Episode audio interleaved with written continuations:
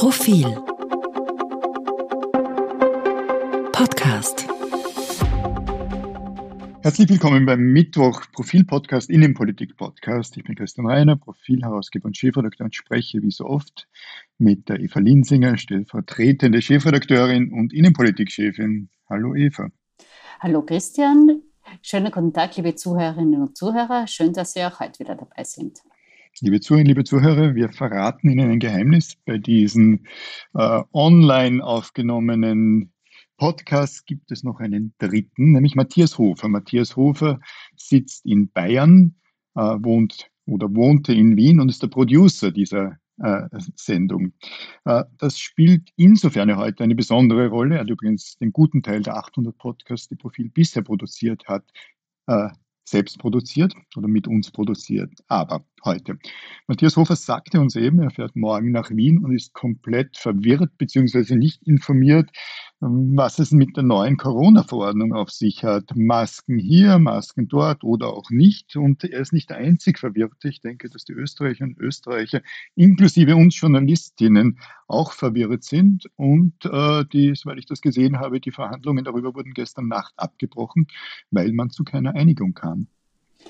Was wirklich merkwürdig ist, jetzt dauert die Pandemie über zwei Jahre und noch immer dauert es bis zum aller, allerletzten Moment, äh, bis aus dem Gesundheitsministerium, aus anderen Ministerien die Verordnungen kommen.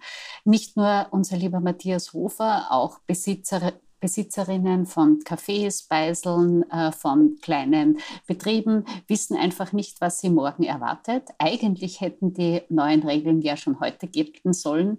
Das ist sich aber gestern nicht ausgegangen. Vielleicht ist es morgen soweit, vielleicht gilt Maskenpflicht, vielleicht auch nicht, vielleicht gilt wieder 3G. Niemand weiß es. Und das Ganze ist umso verwunderlicher, als rundherum die wirklich Auswirkungen dieser dramatischen Corona-Welle immer deutlicher werden.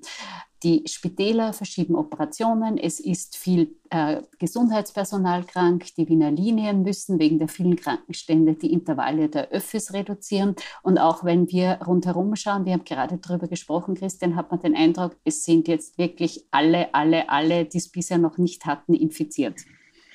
Ja, ich fürchte, es rauscht durch. Äh, Glück für Matthias Hof und Eva Linsinger. Wir sitzen disloziert und liebe Zuhörerinnen und Zuhörer, bei mir kratzt es auch schon im Hals. Ich hoffe, es ist noch, es ist nur eine somatoforma psychosomatische äh, Halserkrankung. Man wird sehen, aber so, wie du sagst, Eva, es, es rauscht durch, aber es ist nicht, das ist, es war nicht der Plan, dass es so durchrauscht. Es geht ja hier nicht um Herdenimmunität, sondern es war schlicht Planlosigkeit. Es gab nicht nur Planlosigkeit, sondern extrem Widersprüchliches rund um die Impfpflicht, äh, während die Ampelkommission, in der die Generaldirektorin für die öffentliche Gesundheit sitzt, äh, gemeint hat, wir brauchen Verschärfungen, hatte äh, fast zeitgleich die GECO-Kommission empfohlen, dass die Impfpflicht nun doch nicht umgesetzt wird. Also Chaos pur. Und für den neuen Gesundheitsminister Rauch ist das jetzt auch kein besonders guter Einstand. Er hat eine wunderbare Rede gehalten, als er aus Vorarlberg angereist kam und ist da mitten in das Chaos hineingeplumpst. Da er jetzt auch noch sagte, er brauche keine Schonfrist und er sehe sich jetzt verantwortlich, ist er jetzt auch dafür verantwortlich. Das ist er und er setzt leider dieses Herummurksen, dieses Deletieren, dieses Horuk, das wir jetzt all die vergangenen Monate leidvoll erfahren haben, einfach ansatzlos fort. Äh, wir wollen fair sein. Er ist nicht allein dafür verantwortlich. Ähm, es deletieren mit ihm herum auf offener Bühne Bundespolitik, äh, Landespolitik, Landeshauptleute, die uns allen Ernstes wirklich verklickern wollen, es sei nicht absehbar gewesen, dass nach diesen großen blitzartigen Öffnungen Öffnungen, von der wirklich alle Experten und Expertinnen gewarnt haben, gesagt haben, geht es nicht so schnell an, lasst wenigstens die Masken, das wird sonst zu großen Wellen führen, dann sagen die, na ja, das war nicht absehbar und da muss man wieder verschärfen. Und damit überfordert man natürlich jetzt auch massiv die Bevölkerung und es zeigt einfach diesen Corona-Murks, der schon lange anhält, der geht weiter und weiter und weiter und ich verstehe alle, deren Geduld damit am Ende ist. So ist es. Darüber hinaus hat man das Gefühl, dass die politischen Parteien jetzt auch beginnen, parteipolitisches äh, Kapital schlagen, also daraus versuchen, etwas zu gewinnen. Es ist einerseits ein bisschen die Stadt Wien, die meinen eigenen Kurs gefahren hat, der durchaus erfolgreich ist, aber sowohl der Wiener Bürgermeister wie auch der Gesundheitsstaat wie auch der Gesundheitsstadtrat äh, halten sich gar nicht mehr zurück mit der Kritik an mit der Kritik an der Bundesregierung beziehungsweise an, an anderen Ländern. Die FPÖ hat das ohnehin immer getan, behauptet jetzt fälschlicherweise, dass die, das Kassieren der Impfpflicht auf ihre Initiative hinaus geschehen war. Und äh, ja, parteipolitisches Kleingeld, das da, das da gemacht wird. Absolut. Äh, und dabei merkt man aber vor allem auch, dass sich alle immer wieder wegducken. Es ähm, wird ganz offensichtlich nicht an einer Lösung gearbeitet, sondern es versucht jeder für sich be besser darzustellen. Es wird herumgedruckst, wie das mit dem Test funktionieren soll. Und mich erfüllt das mit wirklich immer mehr Ärger, weil man denkt, Herrgott, das kann ja nicht so schwer sein, das auf die Reihe zu bekommen. Es gibt es doch nicht, dass nach zwei Jahren Pandemie immer noch gewisse Dinge eine Überraschung darstellen, wie ja, wenn man keine Masken trägt in Innenräumen, steckt man sich leicht an. Das müsste sich eigentlich mittlerweile herumgesprochen gesprochen haben, oder? So sehe ich das auch. Apropos Parteipolitik, das andere große Thema und das noch wesentlich, wesentlich leidvollere und ein Thema, das gar nicht in, in, in Relation gestellt werden sollte zu Corona, ist der Krieg in der Ukraine. Äh, der schlägt sich auch in Österreich nieder, nicht nur mit den furchtbaren Szenen rund um die Flüchtlinge. Also die, ich war vor, einigen Tagen am, am am Bahnhof in Wien, also am Zentralbahnhof, mir kam das Heulen, Kinder, äh, Mütter, es ist wirklich, wirklich traurig. Wir werden, liebe Zuhörerinnen, liebe Zuhörer, auch im kommenden Heft wiederum einen Schwerpunkt darauf legen. Aber davon abgesehen und zur Parteipolitik, da fiel uns auf, mir auf, dass die SPÖ wieder einmal ausschert. Da kamen gestern kam Widerstand aus der Partei gegenüber einer von den Neos initiierten Einladung für den ukrainischen Präsidenten Zelensky. Er möge doch im Parlament sprechen. Heute sagt der stellvertretende Clubobmann Jörg Leichtfried, äh, ja, wenn jetzt Wolfgang Sobotka als, als Parlamentspräsident einlädt, dann werde man sich dem nicht verwehren. Aber zeitgleich, und da sind wir beim versuchten Stimmenfang, sagt Leichtfried, aber wir sind ein neutrales Land und darum muss, müsste man das genau überlegen und wir seien doch Vermittler. Mich ärgert sowas immens, weil das ja in dieser Frage ganz deutlich konterkariert, was in der in den vergangenen Wochen über die Neutralität gesagt wurde.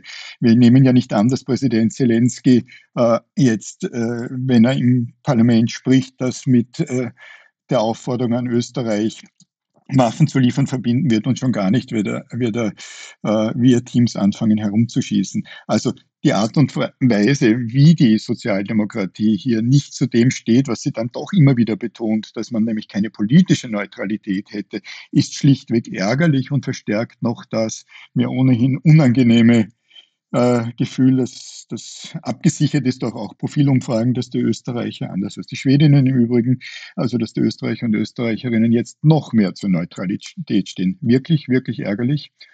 Ich weiß nicht, wie du es siehst. Natürlich ist diese ähm, Einladung von Zelensky jetzt ein bisschen politische Show. Er hat schon in vielen äh, politischen Gremien gesprochen, im Deutschen Bundestag etc. etc. Es kommt jetzt ganz salopp gesagt auf eine Rede im österreichischen Parlament nicht an, aber es zu verhindern grenzt schon fast an Lächerlichkeit und das reiht sich, äh, um jetzt auch parteipolitisch etwas zu sagen, ein in den schlechten Lauf, den die SPÖ-Vorsitzende Randy Wagner hat. Sie plant für Sonntag eine groß angelegte Grundsatzrede, wo sie sich selbst als die bessere Krisenmanagerin, als die bessere Nummer eins für das Land darstellen will, als das ÖVP und Grüne tun.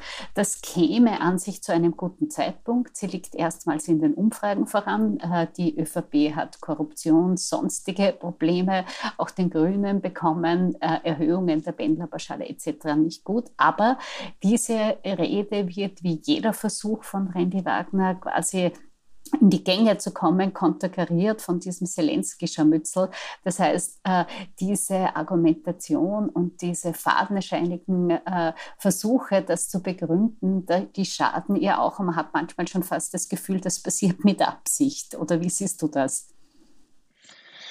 wenn es wenigstens mit Absicht wäre, dann könnte man ja noch meinen, dass das nun wirklich geschuldet ist einer, einer oppositionellen äh, Wählermaximierung. Ich fürchte, es ist nicht Absicht und ich glaube, du siehst das ähnlich, sondern es ist schlicht Dilettantismus, so wie jenes Instagram-Posting von äh, Pamela Rendi-Wagner, über das wir hier ja schon mal sprachen vor äh, gut zwei Wochen, wo Rendi Wagner meinte, die Neutralität sei jetzt wertvoller denn je und das auch noch verbunden hat mit dem Satz, äh, wir können nicht von militärischen Bündnissen zur Positionierung gezwungen werden. Das sind für mich unsägliche Aussagen. Die Neutralität ist jetzt nicht wertvoller denn je, äh, denn die Neutralität soll uns jetzt nicht davor bewahren, ganz klar Position zu beziehen. Ja, sie bewahrt uns jetzt davor, äh, militärisch mit der NATO oder einem noch nicht vorhandenen EU-Militärbündnis äh, militärisch eingreifen zu müssen.